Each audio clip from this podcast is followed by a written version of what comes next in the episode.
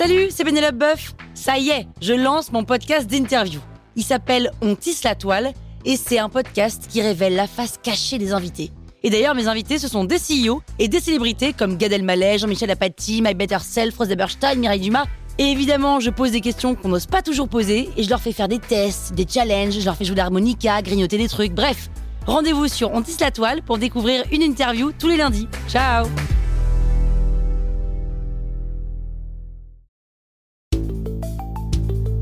Vous êtes entrepreneur Vous voulez donner une trajectoire optimale à votre startup C'est parti, on attaque le deuxième élément.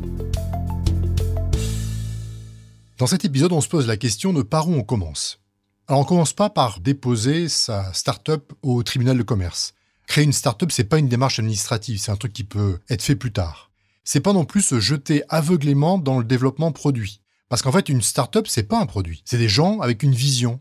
Et de cette connexion gens-vision va naître un produit. Alors, comment on fait? D'abord, c'est important de travailler sur un sujet qui vous concerne parce que d'abord, ça veut dire que vous allez comprendre le problème et le marché dans lequel vous souhaitez évoluer. Et aussi, vous allez être beaucoup plus résilient. Autrement dit, euh, dans les moments difficiles, et il y en aura des moments difficiles, vous aurez la volonté de ne pas arrêter, de ne pas abandonner.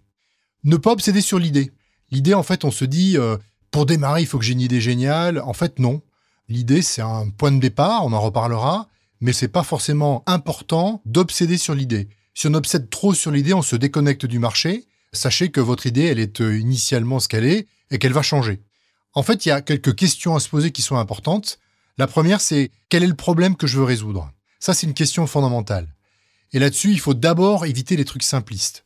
Paul Graham, qui était le fondateur de Y Combinator aux États-Unis, disait Vivez dans le futur et imaginez ce qui manque. Ça, c'est pas simpliste, c'est plus intéressant. Ensuite, essayez de trouver un truc évident que personne ne voit. Alors vous allez me dire, euh, t'es gentil, mais si personne ne le voit, c'est que c'est pas évident.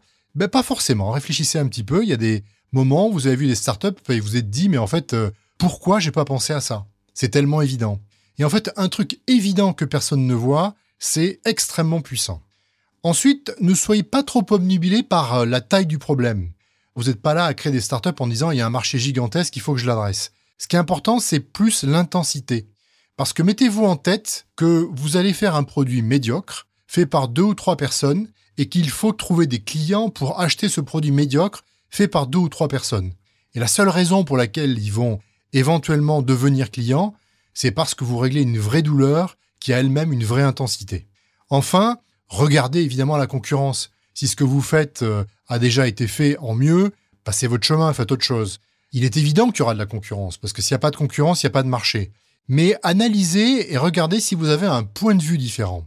Autrement dit, est-ce que votre façon de régler le problème est originale différenciante, innovante? Est-ce qu'elle a une raison d'exister sur ce marché? Donc on l'a vu, la première question, c'est le problème qu'on doit résoudre. La deuxième, c'est est-ce que ce problème, cette raison d'exister, me donne la chance de devenir ambitieux?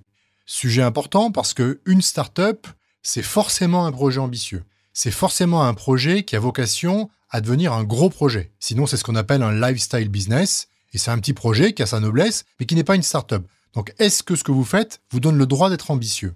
Et enfin, pour terminer, la vraie question, c'est de se poser la question avec qui vous souhaitez le faire?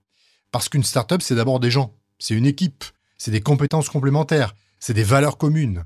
Le faire seul, c'est possible, mais c'est beaucoup plus difficile que le faire à plusieurs.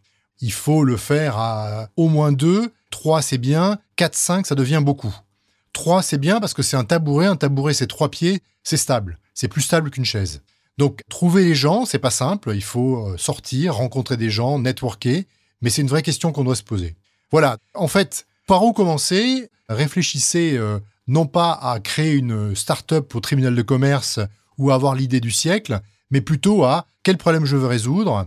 Est-ce que je peux être ambitieux avec ce problème-là? Et avec qui je veux le faire? À bientôt.